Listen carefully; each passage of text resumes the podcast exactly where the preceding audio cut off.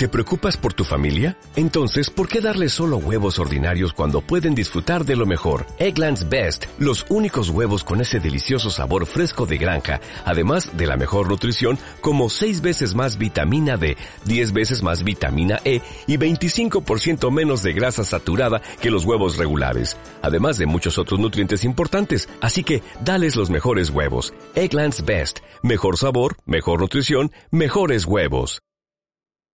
¿Tú también le gritas a la televisión cuando ves a un jugador fallar un pase fácil? ¡Allá no es!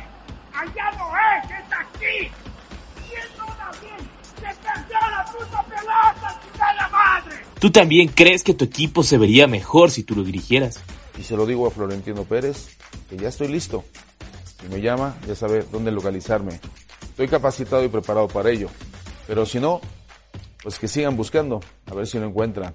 No te vayas a la B y toma el control.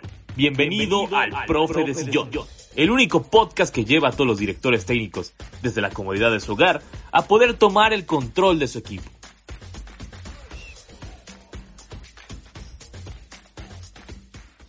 ¿Qué onda amigos de la Logia Deportiva? Bienvenidos ahora a la primera edición del Profe de Sillón. Ya llevamos rato pensando cómo volver a idear este podcast en el que yo digo que es una terapia o algo así para sacar todo lo que traemos contra los entrenadores, contra jugadores y demás. Pero bueno, ya conocen este concepto, es bastante divertido y comúnmente nos acompaña el buen Hugo Rodríguez, pero el muchacho no se siente bien en estos momentos y no pudo estar por acá. Pero bueno, hoy tenemos un invitado de lujo, un verdadero crack del micrófono, una, una fiera y sobre todo alguien que no pasa el 14 de febrero solo, como nuestro buen amigo Ricardo Sales. ¿Cómo estás, mi estimadísimo Cristian el Tío Elguea? ¿Qué tal, Alex? ¿Todo bien por acá? Muchas gracias por, por la invitación y igual a, toda tu audiencia y a la gente que, que, nos está acompañando, al buen Hugo también que se recupere. Y pues sí, bueno, esperemos que en esta ocasión no pasemos solos el, el 14, todo indica que no, pero habrá que esperar, ¿no? Porque, porque tengo una relación a, ahorita a distancia, esperemos que pronto otra vez ya esté por acá mi novia, pero bueno, fuera de eso todo bien. Si no las acompañó el buen Ricardo, ¿no? Después de lo, lo que se, se, ventiló el otro día, qué, joya, déjame decirte. Pues salió, fue, ya lo había dicho alguna vez, yo recuerdo que hace tiempo ya lo había soltado, pero esta vez sí salió como muy del alma, por cómo se presentó la jugada del Real Madrid, y bueno, se prestó teniendo al compañero que estaba al lado, que era Ricardo Sales, y, y sí. salió así como del alma en, en, en, ese partido, ¿no? Sí, sí, hasta, hasta, hasta le mandé el, ese mensaje, se dio a Ricardo Sales y dije, güey, qué cagado estuvo eso, que si te lo aplicaron, porque aparte se vio ese silencio incómodo de que no supo si, si reírse o, o, ver qué hacía. Ya, ya me debía una, bueno, una, unas 10 más o menos, ¿no? Y sí, también no. en transmisiones, entonces creo que quedó perfecto porque además en un Real Madrid-Barcelona, entonces creo que sí, me no. quité bien. Sí, y, y, tú, y en redes estuvo, casi hace tendencia eso, porque sí recuerdo que mucha gente, luego, luego, en cuanto dijiste eso, salió de, diciendo, no mames, que, que, primero, ¿cómo fue que sucedió eso? Y luego, qué cagado, la verdad. Fue, fue bastante divertido. Pero a ver, aquí vamos primero a sacar más o menos la, las frustraciones, por eso se llama el profe de sillón, porque queremos hacer referencia a todas esas personas que cuando están en la tele, de repente alguien falla un pase hace cualquier cosa y, se vuelve loco, ya sabemos los que gritan lo de estamos en la B y, y demás cosas. Es como una referencia a todo esto. Entonces, digo, sé que le vas al Atlas y seguramente ahorita tu profe de sillón está, no, no va a estar feliz, va a estar lo que le sigue ahorita de estar volviéndose loco, pero ¿cuál, ¿qué partido crees que ha sido el que más te ha dolido ver eh, toda tu vida y que sí te despiertas y, y no lo superas o sigues molesto? Uf, qué buena pregunta. Y de hecho del Atlas me han dicho, ya supéralo, ¿no? Porque, digo, ya, ya pasaron algunos meses y demás. No, no, ¿cómo pero ¿cómo lo vamos a superar si después de haber vivido tantas decepciones, y ahora justamente eso que va la pregunta, me empecé a acordar de varios partidos, ¿no? Eh, justamente del Atlas, en donde, pues es el equipo al que más le voy, al que más cariño le tengo, porque es con el que conocí el fútbol desde los cuatro o cinco años, y el que me hizo amar este deporte y incluso hasta por lo que ahora me puedo llegar a dedicar al periodismo deportivo, ¿no? Pero sí, pasaron varios partidos que tal vez eh, yo no quería recordar. Hay muchos contra Chivas que me daban mucho coraje, algunos otros con, con apuestas. También por ahí recuerdo que perdí muchas en los Real Madrid contra Barcelona, que se pusieron mucho de moda en los últimos años desde Mourinho contra Guardiola. Pero específicamente del Atlas, digo, el que más, el de más reciente que me acuerdo es contra Puebla, ¿no? Porque ya tenías todo para pasar a una semifinal 16 años después y me tocó ir al estadio y ni siquiera pude cantar un gol. Tenía tanto tiempo de no ir a una liguilla para ver un equipo al que le voy de verdad, porque es, es muy diferente. Creo que el último partido de liguilla que ha habido del Atlas en el estadio había sido contra el América, algo así tiempo atrás. Y ahora todo estaba puesto para que el Atlas avanzara a la semifinal. Fui a Puebla, eh, se acomodó todo perfecto para ir al estadio y ni siquiera un golpe de cantar. Eh, fue una depresión muy fea en el aspecto del aficionado, ¿no? De decir, increíble que lo teníamos y no pudimos avanzar.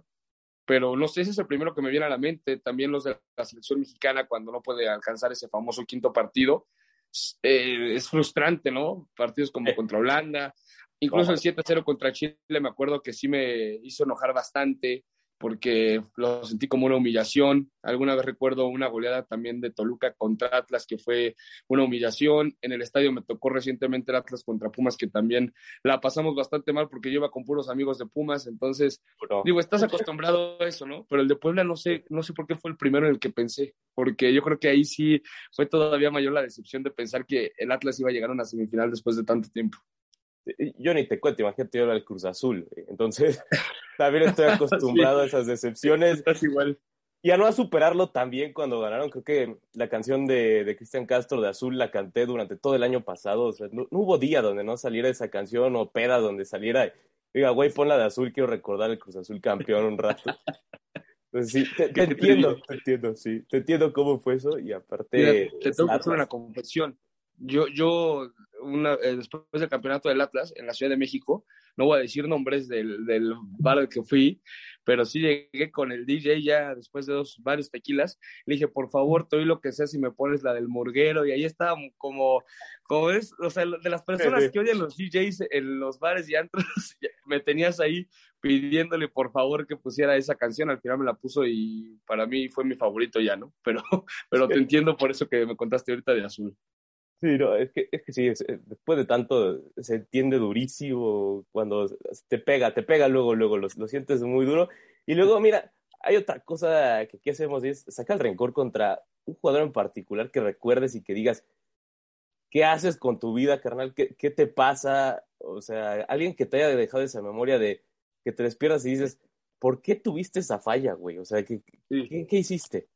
Y mira, para que me acuerde así rápido, eh, sin haber, eh, o sea, de inmediato cuando me hiciste la pregunta, si es porque sí me quedó el coraje, ¿no? Bueno, es el primero que me viene a la mente y que me perdone, eh, no es que creo que sea mal jugador ni nada, pero por esa falla sí sentí muy feo por todo lo que involucraba. Me tocó alguna vez ir a narrar al Estadio Jalisco un partido del Atlas contra Toluca con Televisa Deportes y fue la primera vez que narré en el estadio, bueno, de hecho la única que he narrado en el Jalisco, pero como que digo, se cumplió ese sueño. Y me acuerdo que Televisa en aquel momento grababa a los narradores cuando, cuando cantaban el gol. No, no, no, no, que no se confunda cuando, cuando los aficionados este, narraban el gol, cuando también había comentaristas que los ponía en la cámara para que saliera cuando no narran el gol. Y entonces yo tuve la oportunidad de viajar en aquel momento a Jalisco cuando teníamos la cámara ahí apuntando a los comentaristas. Y el partido estaba 0 a 0, minuto 40, 41 del primer tiempo, yo estaba narrándolo. Penal para el Atlas y llega Neri Caballero y lo falla contra Talavera. Entonces, pues claramente me quitó la oportunidad de narrar un gol del Atlas, me quitó la oportunidad de que me grabaran eh, narrando ese gol del Atlas y hubiera sido creo que hasta uno de los mejores momentos de mi vida, que por sí lo fue el, el ir al Jalisco, ¿no? Pero si hubiera narrado ese gol, creo que sí hubiera cambiado y por eso esa falla se me quedó muy marcada, sobre todo por haber sido un penal, ¿no? Por parte de, de Caballero, que en aquel entonces jugaba en el Atlas. Pero e, esa suele. Y ese Luis Neri Caballero, aparte, yo recuerdo un amigo que, que, igual le va al Atlas, que todos los días eh, íbamos a entrenar, porque aparte, justamente entrábamos en el Atlas, no había día donde no dijera, este güey que hace ahí, siempre son las mismas. y yo defendiéndolo, creyendo que era un crack. Sí, sí, recuerdo, cuando dijiste Luis Neri Caballero, dije, ese güey, sí, sí, lo recuerdo, sí. Hasta tú lo recuerdas, muy bien. Sí, ese cabrón, justamente, porque aparte lo trajeron de idolazo, fue justamente esa época cuando llega, cuando fue ese, ese Dream Team, con Matosas, que de Dream Team tuvo el ni el nombre, güey, o sea, literal fue existió dos segundos ese tema del Dream Team porque trajeron a Burbano, si me acuerdo. trajeron, o sea, se trajeron bien. Ah, Para lo que venía el Atlas en ese entonces, era, decías, ay, güey, contrataron bien. Sí, yo me he emocionado mucho con Burbano porque lo había visto constantemente en el León. Digo, yo siendo de León, también me aventaba los partidos del, del ascenso y me acuerdo que Loboa y Burbano para mí eran un par de cracks. Después llegó el Atlas y bueno, ahí está la historia. Y también después llegó Loboa y fue como de, sí, porque acá no fue igual, ¿no? sí, sí, y esos dos son los mismos. Mira, antes de pasar a, una sección que, que, decimos que es como el término de, de, de, mover el FIFA, tenemos que preguntar esto y es lo de, ahora pasando, ya pasamos al juego, al jugador, y ahora el técnico, ¿cuál fue el técnico que más te decepcionó, ya, ya sea de tu equipo o que tú esperabas mucho más de él y que te quedes a esa huellita de, pudiste ser y pudiste ser leyenda, dijo, ¿qué, qué, qué te pasó? Ay, caray, qué buena pregunta. ¿Quién habrá sido el técnico específicamente con Atlas? Que yo recuerde, bueno, es que tal vez mm, no, no le puedo criticar nada, pero en una de las, la última etapa de la Volpe, yo pensé que, pues casi, casi pensábamos todos que iba a volver a llegar a la final y que iba a ser ese equipo de jóvenes tan competitivo, pero bueno, no terminó por ser así, ¿no? Y sobre todo a los que nos tocó, a mí de niño, ¿no? Pero vivir la época de los 90 y luego lo de la selección mexicana en el 2006, entonces regresa la Volpe y tal vez te esperabas como que el Atlas por lo menos iba a llegar a semifinales o algo así, ¿no?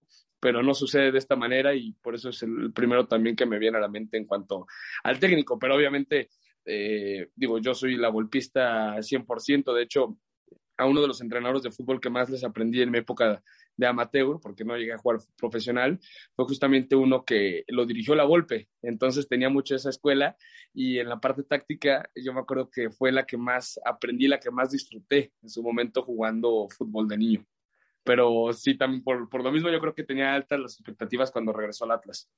Y no, y llegas y dices, ah, eh, pues, o sea, lo quiso con las, como dices, lo quiso con la selección, con Atlas, te quede como, no, regresó el Mesías, aquí viene a, hacer algo muy grande y al final de cuentas, pues no, aunque al final, que siempre la golpe deja, por lo menos sus equipos, los últimos jugaban dos, tres bien, seguía haciendo el, el eso, quizás ya no era el mismo que recordábamos, pero aún así siempre estuvo marcadísimo lo de la golpe, por más que haya técnicos que se quieran desentender, no es por tirarle al piojo, pero hay técnicos que dicen que ya no, que ya no quieren saber del la y demás, creo que siempre, siempre va a ser una, una vanguardia. Yo también me declaro la volpista de corazón, me encantó y aparte, como dices, de esa etapa del 2006 para todos fue como, nunca vamos a ver a la selección jugar así, por lo menos lo que nos queda ahorita parece ser que, que no va a ocurrir, pero sí queda esto. Y ahora sí, la sección del FIFA. Eh, en esto, ¿qué es lo que hacemos? Le decimos a, a nuestros invitados que se pongan, que literal, que se pongan como si estuvieran en traje, corbata y en el término de entrenador, que se vuelvan los entrenadores aquí. Y esto es como, es como si estuviéramos moviéndole, moviéndole al FIFA, pero desde aquí.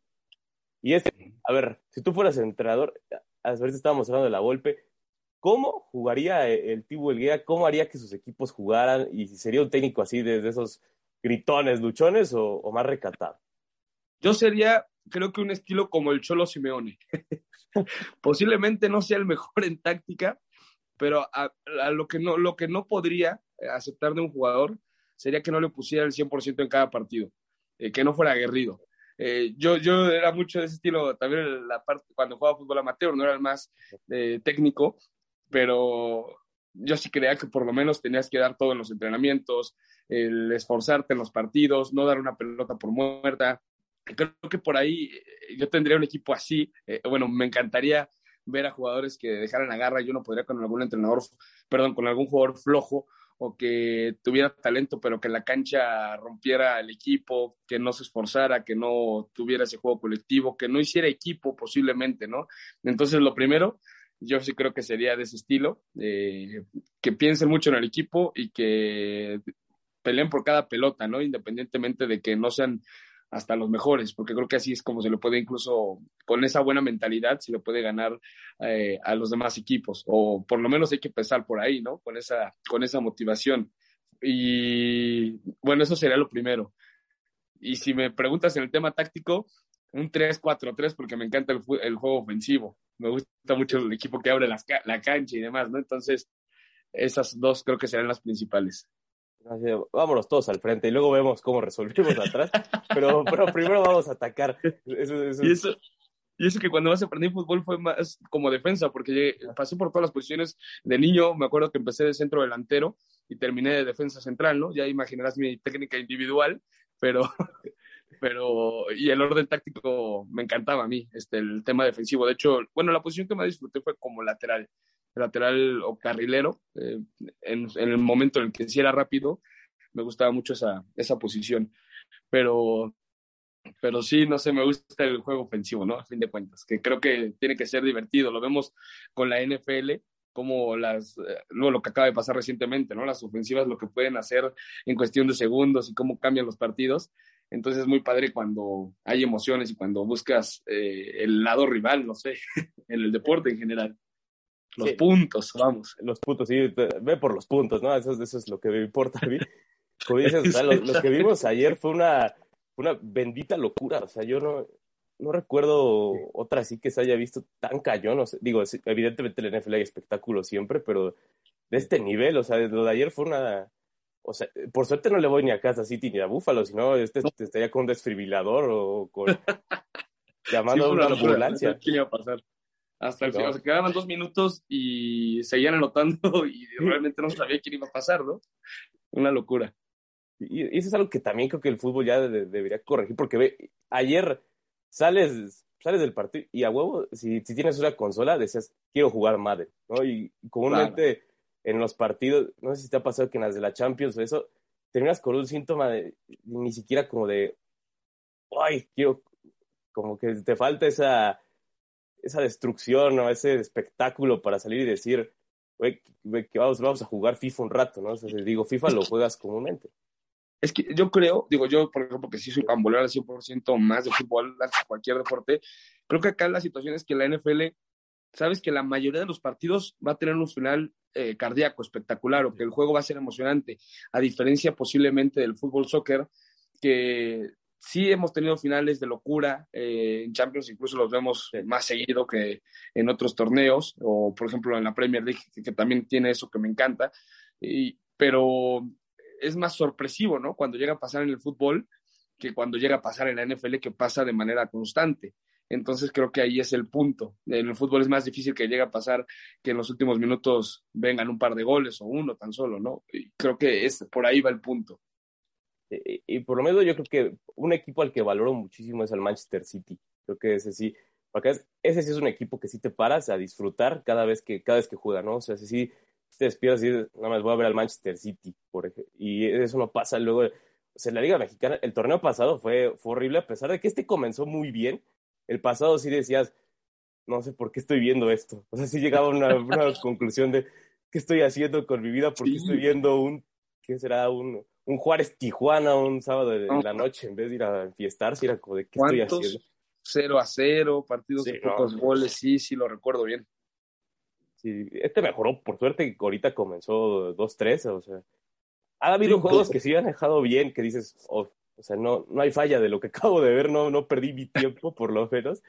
Claro, pero sí. Aunque, aunque, justo platicaba eso con unos amigos, ¿no? Fui al Atlas América y es como, me preguntan, ¿estás muy nervioso? Y yo, sí, pero realmente no tanto, ¿no? Porque es fecha 3. Digo, si fuera la jornada 16 o 17, te estás jugando el paso a la liguilla o un no descenso, sí estaría muy, muy nervioso, ¿no? Digo, claro que disfruté el juego y demás, pero realmente las primeras 12 jornadas, si no es un clásico, no es como que sientas ese nerviosismo de que tu equipo va a perder y qué va a pasar, ¿no? Por el mismo sistema de competencia. Eso como aficionado, claro es que ahorita ya literal entran todos, menos las chivas. Las chivas sí, esas que no entran. si hay un equipo que, que odio, es, ese equipo de, las chivas, y eso que le voy al Cruz Azul, imagínate e, ese asunto. Sí, lo de las chivas, eh, no, no sé, no me agrada, y ni te quiero preguntar lo que tú has de opinar de, de, ese equipo, ya digamos, existe el, las chivas ahora. Mira, te soy sincero, a mí me encanta que sigan con esa tradición de que son solo jugadores mexicanos. Eh, es, un equipo muy mexicano, a fin de cuentas. Eh, las Chivas y no sé, con esto del mariachi y demás, esa tradición, esa filosofía que tienen, eso me gusta. Pero bueno, como atlista, claro que siempre está esa rivalidad. Y sobre todo porque en los últimos años, bueno, fuera del último torneo donde el Atlas ganó, Chivas había logrado pues, como dicen, tener al Atlas de hijos en los partidos, ¿no? Eh, la verdad, Chivas se pasaba por encima del Atlas ya sobre todo. problema. Es lo que le rescataba la temporada a las Chivas, claro. Vega en su momento era lo que rescataba al equipo de Guadalajara en los torneos. Y entonces sí le agarré todavía más coraje, porque yo decía, ¿cómo es que el Atlas no puede contra Chivas? Incluso cuando llega mejor y pasaron creo que un par de liguillas consecutivas en donde Chivas elimina al Atlas, cuando el Atlas casi no podía llegar a la liguilla, entonces imagínate el coraje que, que te da como aficionado del Atlas, ¿no? Pero bueno, este, al final que deba ser una rivalidad sana, ¿no? Deportiva y creo que con, con eso deberíamos quedarnos eh, dentro de lo que cabe. Pero pues sí, es padre también a veces tener como ese equipo que odias o ese equipo rival eh, al que le quieres ganar más que a otros, ¿no? Y ese es el caso con las Chivas del Guadalajara. No, y, y siempre deben existir, le ponen un sabor demasiado extra a los juegos. creo que sí, sí se siente mucho cuando sabes, o que le estás apostando a alguien, o que, o que si pierdes ibas a estar amargado un rato, que sí, te duele, sí te da ese, ese, que, ese extra que necesitas.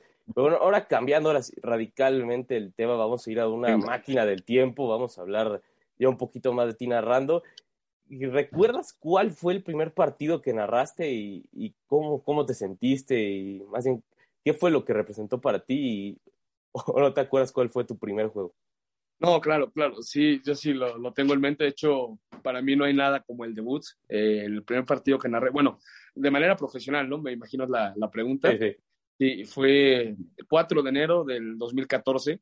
Fue cuando yo tuve mi debut en la narración y fue muy especial porque, digo, la verdad no me esperaba debutar ese día. Yo mm, tengo la oportunidad de ganar el draft de Voces 3 de Televisa en el 2013, en 15 de diciembre. Y me acuerdo que me dicen, tú tranquilo, vete de vacaciones, te van a contactar, ¿no? Y yo como ya diciendo, pero qué, yo quiero saber qué va a pasar después, ¿no? Si me van a contratar o no, pues ya gané, ¿qué, es lo que va a pasar? Me dicen, tranquilo, vete de vacaciones, ya después este, te van a, a buscar. Yo la verdad pensaba que me iban a marcar y decir, bueno, vente a Televisa, estos son los cursos, este, prepárate con esto, demás, bla, bla, bla. Y me marcan un 2 de enero para decirme, oye, ¿cómo ves si pasado mañana debutas en Chiapas? Yo me quedé, pero impactado. Yo así de, ¿cómo? ¿Ya debutar? O sea, prueba, voy a acompañar a los comentaristas para ver cómo se hace o qué, ¿no? Y pues no, obviamente dice, me dicen, ¿te sientes listo o no? Y yo, claro que sí, me siento listo. Pues para eso participé, ¿no? Eh, pero fue muy especial. Yo estaba de vacaciones eh, con mi familia, entonces nos regresamos a León en aquel momento y luego de ahí yo tomé un camión a la Ciudad de México, en donde ya vivía.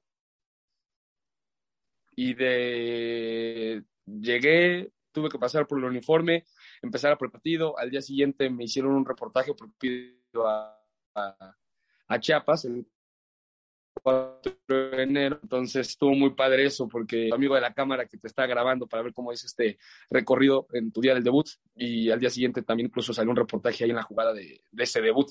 Y fue muy especial, se pasa muy rápido, pero lo disfruté muchísimo. La parte de los nervios, que yo siempre lo cuento con, pues con todos los que les gusta dedicarse a esto, ¿no? Cuando me dicen que están nerviosos, yo creo que es algo que se disfruta mucho, la parte del nerviosismo, del voltear atrás y decir, realmente ahora sí estoy aquí donde, donde quiero, ¿no? Frente al micrófono. Y, y bueno, pues eh, fue muy especial. Me tocó un Jaguares de Chiapas contra Tiburones Rojos del Veracruz. Creo que ya estoy viejo porque ninguno de los dos equipos ya existe. Entonces, también está feo, está feo eso, ¿no? Que ya ni siquiera existen los equipos con los que debutaste. Y luego el polémico Lucas Beatriz fue el que hizo el primer gol que narré. Se me salió un gallito en el primer gol que narré, pero eso, digo, en el tema del perfeccionista para la narración sí lo tomas en cuenta, pero se te olvida, ¿no? O sea, te acuerdas de otras cosas del debut y lo bien que la pasaste.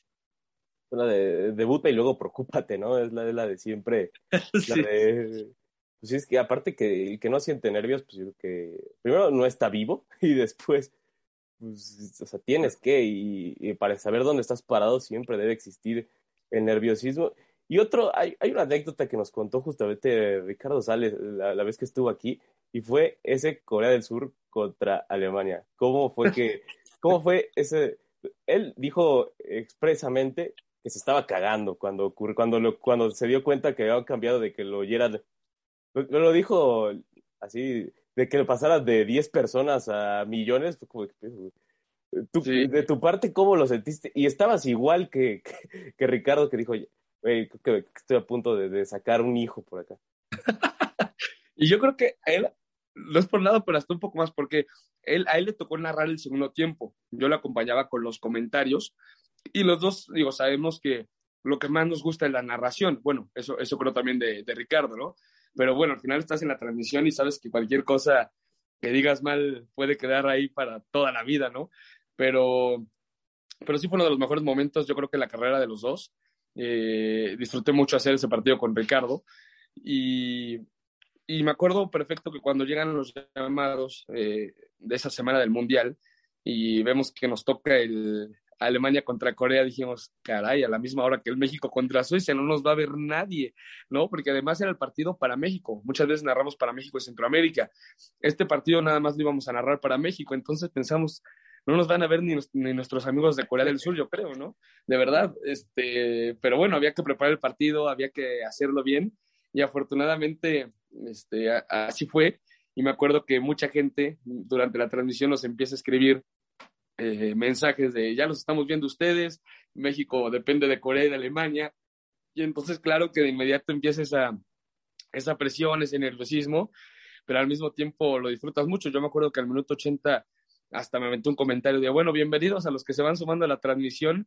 Eh, que son muchos más que los que estaban al principio seguramente porque están esperando a lo que pueda pasar con, con Alemania y Corea. Y ese día me acuerdo que, no sé, ves el Instagram y, y las historias de todos tus amigos en restaurantes viendo en Alemania, Corea o muchos de ellos, porque me acuerdo que también Televisa y Televisa pasaron un recuadro abajo el partido pero pues muchos también tenían nuestra narración en restaurantes y demás de lo que estaba pasando en Alemania contra Corea, ¿no? Entonces fue un momento muy padre que siempre vamos a disfrutar y que me dejó una gran lección. Nunca digas que nadie te va a escuchar porque al final puedes tener a muchos en el país escuchándote, ¿no? Donde sea que quieras que, que, te escuchen.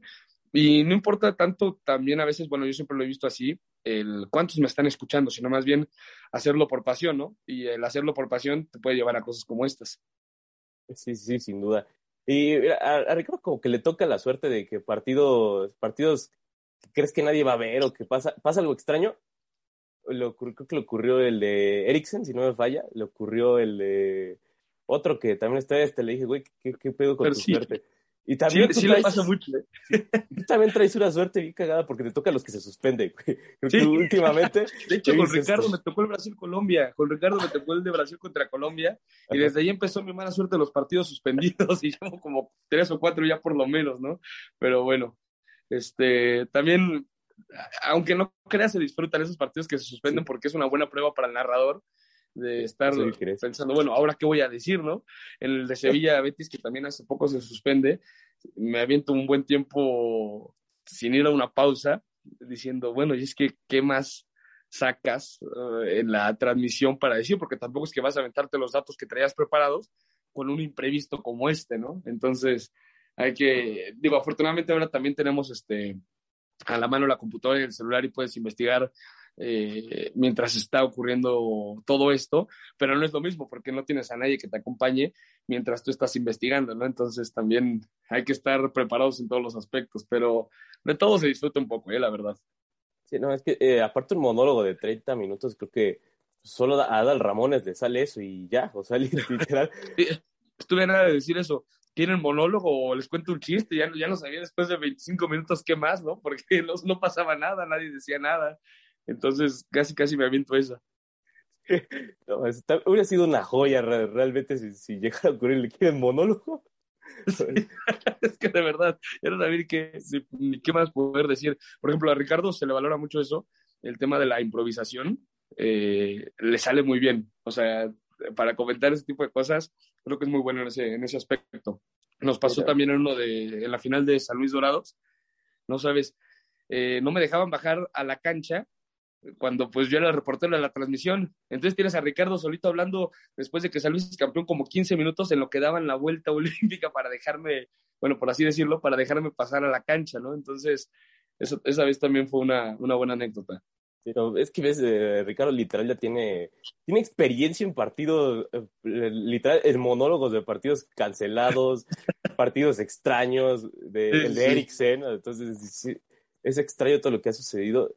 Y también, o sea, es increíble. Yo, yo de verdad no sabría ni qué decir eh, en esos 30, minutos de, güey, pues de qué me saco, o sea, se vuelve el, el tibudatos, o sea, algo así extraño.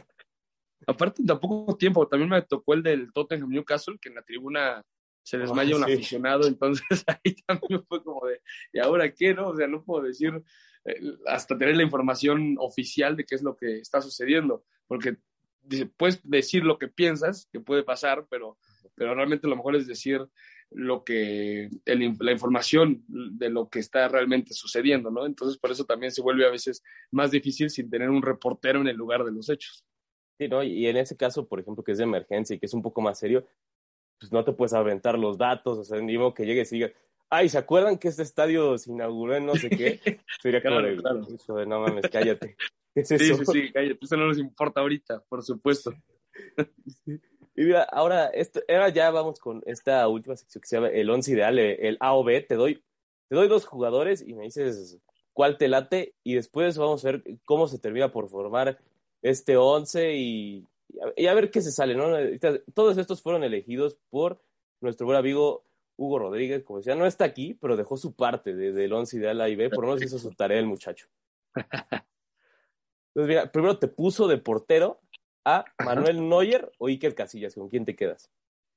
Iker Casillas, me quedo con, con Iker. Eh, no sé si muchas veces influye esto de la nostalgia con el que creciste y demás, pero Iker Casillas siempre fue mi portero favorito y uno de mis jugadores favoritos en la historia. Entonces, por eso me quedo con Iker Casillas. Digo, eso te lo digo personalmente, ya si me pongo a analizar, bueno, Neuer con los pies, cómo era, ¿no? Y demás, eh, posiblemente gane Neuer, pero yo me quedo con Casillas.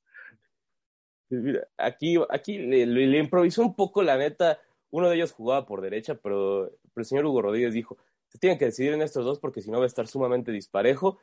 Eh, ¿Roberto Carlos o Cafú? Uf, buena pregunta.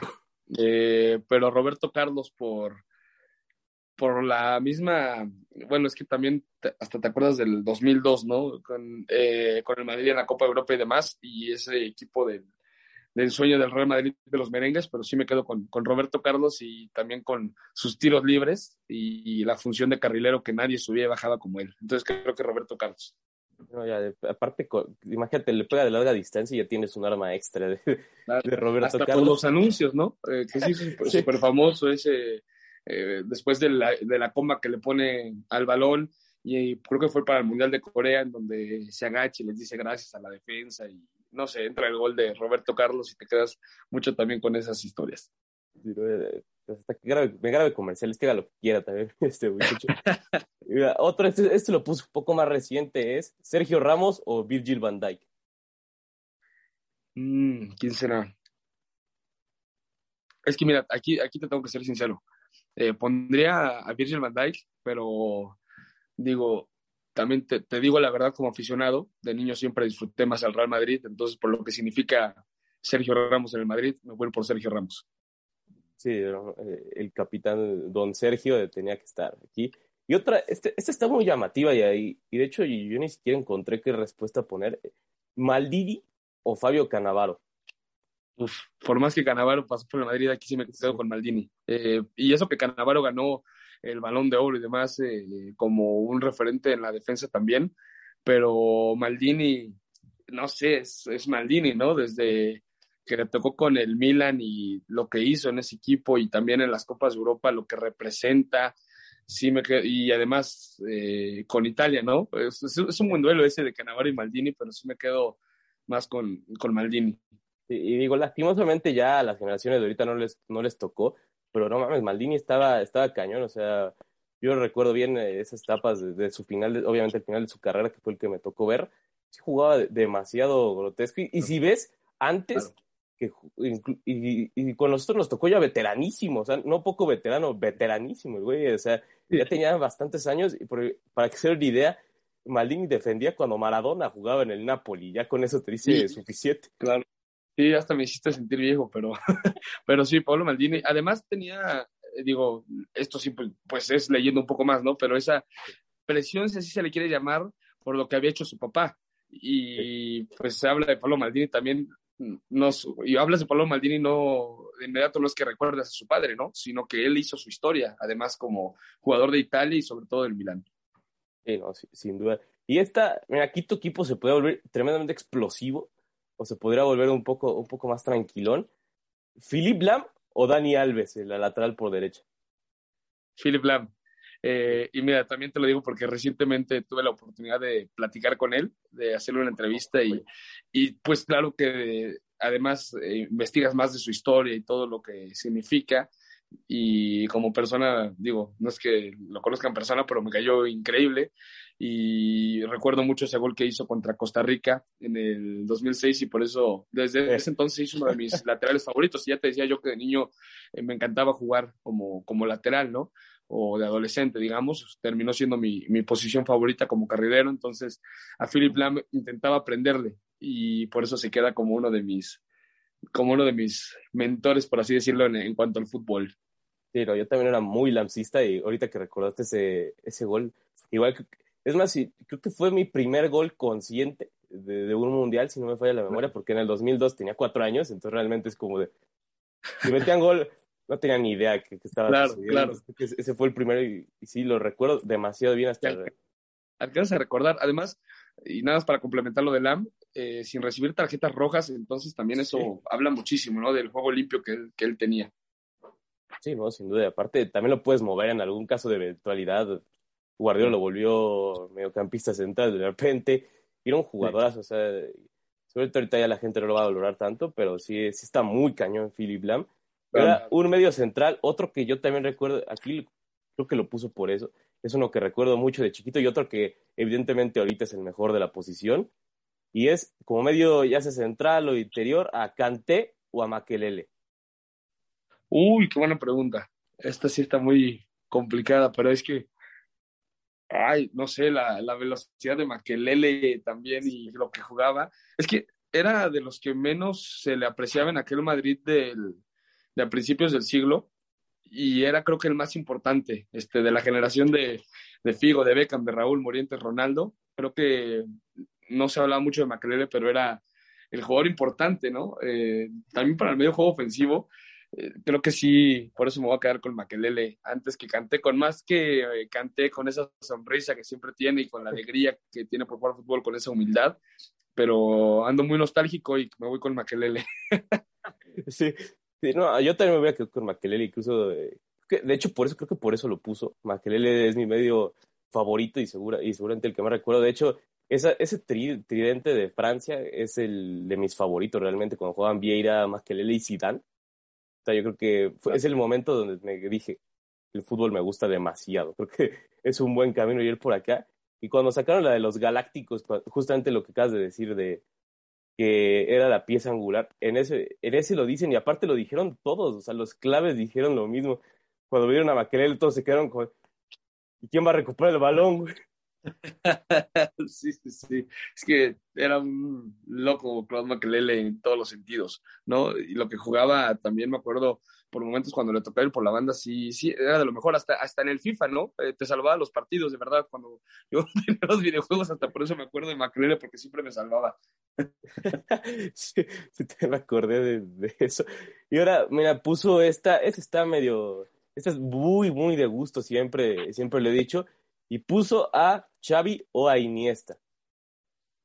Los dos importantísimos en su posición, lo que hicieron con España y el Barcelona, pero eh, creo que ahí sí, creo que Iniesta ha sido un poco mejor que Xavi si lo queremos poner en ese aspecto y recordado ese gol del Mundial del 2010, creo que sí voy, voy por Iniesta con todo ese juego que repartía con el Barcelona y la selección de España. Sí, sí, sin duda. Y mira, y aquí también a la, siguiente le puso casi, estas, estas creo que no le he hecho tanta ganita en estas dos de, medios, pero puso a, Modric o a Tony Cross. Modric o Tony Cross. Ah, yo, yo, creo que Modric. Aquí sí me voy a quedar con, con Luka Modric. Eh, porque también hasta en su selección, ¿no? Lo que llega a significar Luka Modric, no es que Tony Cross no lo haga, pero en la historia de Croacia vas a hablar o de Davor Zucker o de Luka Modric. Y digo, hay muchos más talentosos, pero creo que son los dos principales que se van a quedar en el, en el recuerdo por lo menos en 30 años. Entonces creo que también Luka Modric. Y, aparte porque va a seguir dando los, los siguientes años, incluso Modric parece que no se va a acabar nunca, de verdad es increíble lo, que está haciendo Modric. Y la siguiente, bueno, esta creo que es un poco medio, medio, medio obvia, o bueno, no obvia, más bien, era obvia de que le iba a meter, y es la de, la de Messi Maradona, es, muy, es un clásico, ¿no? Meterla, pero tiene que estar. Messi Maradona, eh, bueno, es, que, es que mira, o sea, te diré Maradona, pero también en el tema de generacional, que a nosotros nos tocó eh, Messi, y yo, yo, yo siempre me tengo esta pelea, ¿no? De que las de las viejas generaciones, o no les quiero decir así, pero digamos los baby boomers, y así se le quiere llamar, que siempre nos dicen, no, es que los millennials que no vieron a Maradona y Pelé y demás, eh, que muchas veces yo creo que hasta nada más, muchos de ellos además solamente lo dicen, digo, se entiende, ¿no? De todo lo que hicieron en su legado, pero muchas veces te apuesto que ni siquiera lo veían cada fin de semana en, el fútbol europeo, ¿no? A los dos. Bueno, en el caso de Maradona específicamente, eh, Pelé lo sabemos con Santos, pero bueno, a lo que voy es, ahora que tenemos la oportunidad de verlo cada tres días eh, en la cancha, por todo lo que juegan en, Europa, eh, también te queda esa, pues ese sentimiento de decir, yo soy de la generación de Messi y de Cristiano Ronaldo, ¿no? Digo, voy a poner a Maradona por lo que significa también y porque a mí me tocó eh, narrar incluso la final en donde él dirigió con, con Dorados y por todo lo que significa, pero no quiero desprestigiar a Messi de decir, no, claramente Maradona por encima de Messi, eh, sino que lo pondría ahí medio peldaño abajo y, no más, ¿eh? eh por, por todo lo que ha hecho Messi. Sí, no, sin duda, yo, yo igual defiendo, defiendo ese, ese argumento y, y me agrada, o sea, cualquiera de los dos son de esas que no, no hay respuesta ni siquiera incorrecto o de gusto, sino pues el que, el que sientas en el momento. Y este, este es otra que esta ya es un poco más, tiene un poco más reciente, es eh, el duelo de los Ronaldos, es CR7 o Ronaldo el fenómeno. Uy, con broche de oro van a ir cerrando, ¿eh? es que yo, yo siempre fui fanático de, de Ronaldo, te digo, yo eh, mi delantera favorita fue Ronaldo, Raúl y Morientes. Y digo, obviamente, sí creo que tendríamos que poner a Cristiano Ronaldo ahora por encima de Ronaldo, pero en gusto se rompen géneros. Y, yo soy, yo siempre fui de esa, de tener esa infancia con Ronaldo, ¿no? De lo, digo, de lo poco que me llega a acordar de él, pero era, después de Raúl era mi favorito. Entonces, por eso te, te voy a decir Ronaldo, por más que Cristiano Ronaldo sé que ahora es el mejor jugador y para mí incluso el mejor del mundo, pero pero así está la, así está la situación, creo que por eso Ronaldo. Sí, sí, y mira, y la última, esta, esta creo que la incluso lo hubiera dejado antes, después de estas dos, y pusieron a Mbappé y a Thierry Henry, ¿cuál te gusta un poquito más? Thierry Henry, también por lo mismo, yo me tocó ver a un Thierry Henry todavía en buen momento y digo, sí, Mbappé tiene un futuro prometedor, pero creo que hasta ahora Thierry Henry eh, le ha ganado, eh, la, digo, hasta ahora, porque Mbappé apenas empieza, ¿no? Pero Thierry Henry todavía tiene mucho más nombre que, que Kylian Mbappé, y ojalá que con los años Mbappé también pueda llegar a, a seguir por este camino, ya es campeón del mundo además, ¿no? Entonces, seguramente que en unos años Mbappé va a pasar a Thierry Henry, pero hoy en día yo me quedo con, con el que fue una leyenda en el Arsenal, que estuvo incluso en el Arsenal de los Invencibles. Sí, sí igual a ti ese Thierry Henry, a mí me encantó incluso. Eh, no sé si recuerdas que había unos juguetes bien extraños que vendían eh, en algunas épocas que y en esos yo compré, el único que compré fue el de Thierry Henry. Está bien curioso esos juguetes, creo que nadie ni siquiera los ubica. Pero, ¿Pero cómo eran? Eran como, como si fueran un Max Steel, pero traía la camiseta del Arsenal, y traía la, la cara de Thierry Henry, está, fue bastante divertido mientras duró. Recuerdo que compré a, a Henry y a Kaká, creo que eran los únicos yo, que Yo me acuerdo, pero de, los cabezones, no sé si eran uh, parecidos a esos, pero pero, pero sí, sacaron tantas cosas que, incluso yo creo que ahora, no sé si estés de acuerdo conmigo, pero llegan a faltar, ¿no? Como más. Yo era, digo, no sé si me escucho muy viejo, pero ya era incluso de bimbo cards y hasta tazos de fútbol y, muchas cosas, muchos productos de fútbol que me encantaba de niño coleccionar y que ahora no, no sé si yo soy el perdido, pero ya no lo veo tanto o, o de la misma manera, ¿no? Sí, y también que eso tiene que ver porque se ha perdido, como que, como que las generaciones de ahora no les llega tanto el, tanto el fútbol, ¿no? Como que lo ven, pero lo ven como por, por tradición y no, es que te llegues a apasionar tan fuerte. Si no fuera por el FIFA, realmente esto estaría más grave en cuanto a aficionados al fútbol, porque toda esa cosa que dices y, que, y que hemos hablado de, productos de así, sí los tiene, por ejemplo, la NFL, ¿no? O sea, las cartas las están sacando están comenzando a crecer y no se han dado cuenta que de a poquito les está comenzando a, a comer el mandado porque obviamente lo de ayer vimos el espectáculo en el fútbol, no vemos tanto eso. Y si no tienes tanto eso, pues regresa a las bases, ¿no? Que la gente se siente identificada y que tenga ese sentimiento de es que al final es fútbol, ¿no? O sea, no, no, no puedo cambiarlo. Es, es algo extraño que, que, que, también ahorita que lo dijiste me surgió. E, es eso, yo también así lo creo, ¿no? digo, el fútbol, por ejemplo, tan solo el mexicano, ya creo que incluso llega a ser un tema más de identidad, ¿no? De decir, este es mi equipo, estos son los colores que defiendo, eh, no sé, el equipo de mi ciudad en ocasiones. Entonces creo que también pasa mucho por ahí. Pero sí, por eso es que llegan a, las bases. Pero yo también lo veo como tú. La NFL está siendo más entretenida en ese aspecto de las emociones, honestamente y no que le preocupe el fútbol eso, pero sí el cómo atraer a más generaciones, ¿no? Eh, a las nuevas generaciones sobre todo, porque ya vemos que también lo, el tema digital es lo que más está sonando ahorita. Y entonces hay que ver cuántos, a diferencia de hace algunos años, les preguntes que, eh, qué es lo que quieren ser de grandes o el máximo sueño, cuando antes eh, casi todos te decían quiero ser futbolista, ¿no? Yo me acuerdo, las de mi generación, que todos querían decir eso, por más que a muchos después les dejó de gustar el fútbol, y ahora no sé cuántos realmente llegan a, decirte eso. Sí, ¿no? A decir que sí, sí sería muy de analizar y creo que lo vamos a poder ver en el, en el álbum Panini del Mundial. Creo que esa va a ser una prueba interesante, ver si vemos puro chaburruco en la fila o si van a ver algunos borrillos por ahí queriendo comprarlo.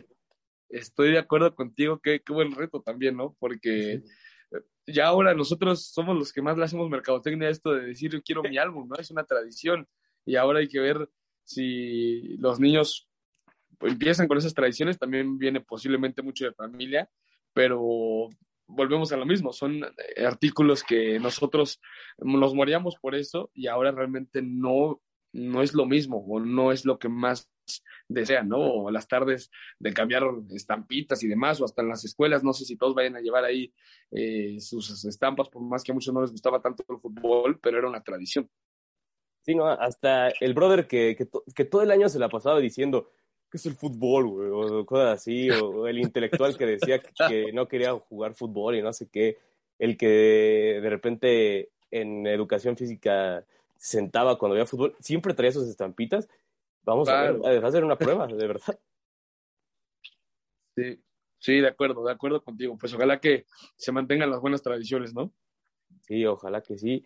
Y obviamente una, tradición siempre va a ser las narraciones de enorme calidad que tiene Sky Sports. De verdad, yo soy fan número uno de esas. Igual ya se lo he mencionado a varios que están por allá que, con los que he tenido el gusto de hablar. Y un gustazo que hayas estado por acá, de verdad. Te agradece mucho el tiempo y todo la, diversión, la neta, la neta, la neta la pasé muy bien. Y espero que la gente igual la pase con este gran capítulo del profe de Sillón. Yo también generalmente se me, eh, pues eh, digo, me gustó, mejor dicho, que incluso se saliera de las preguntas comunes, ¿no? Y, y, la pasé muy bien, como platicando de fútbol, que es algo que muchas veces ya no pasa, o por lo menos eh, en mi vida, de verdad, eh, ahorita que hablamos de las nuevas generaciones, también no crees que en mi generación tengo muchos amigos a los que les encanta el fútbol, ¿no? Entonces, este tipo de pláticas se llegan a disfrutar muchísimo, así que Alex, te agradezco mucho la, la invitación y ojalá que la gente que se quedó aquí hasta el final pues la haya, la haya pasado bien y gracias también por, por darse su tiempo. Y, también gracias por las palabras de, lo, de cómo los tienes con esa referencia a los de Sky. Eh, esperemos que en persona no te decepcionemos tanto, pero, pero gracias, Alex. No, no, ¿cómo crees? siempre, siempre feliz. Y, de hecho, creo que son las tradiciones que, que, más disfruto, no es por hacerte la barba, pero sí ha sido varias veces que lo, he mantenido. Incluso en mi perfil de Twitter he dicho que ojalá hubiera más, más juegos por Sky Sports. Lastimosamente, pues no pueden comprar absolutamente todas las ligas. Y a mí me encantaría ver una liga de China. O sea, yo sí pararía a verme una liga de China a, oírlo. Pero, pero bueno, gracias. de verdad. De verdad. Y bueno, ahora sí, gente, cerramos este profe de sillón, esperando que próximamente podamos juntar a tanto el tío como al buen Ricardo Sales. Quizás no en un 14 de febrero, pero sí eh, alguna otra transmisión para divertirnos. Y nos vemos y ya sea la próxima semana. Veremos si con invitado o si ya se presenta el buen Hugo Rodríguez por acá. Y no olviden también seguirnos en todas las redes sociales, a mí en Twitter como arroba me dicen y demás contenido de la logia deportiva. Y nos vemos la siguiente semana o, eh, o mañana también, ¿no? Pues también hay podcast de NFL, se me había olvidado ese pequeño detalle. Entonces nos vemos con los siguientes podcasts y aquí nos esperamos.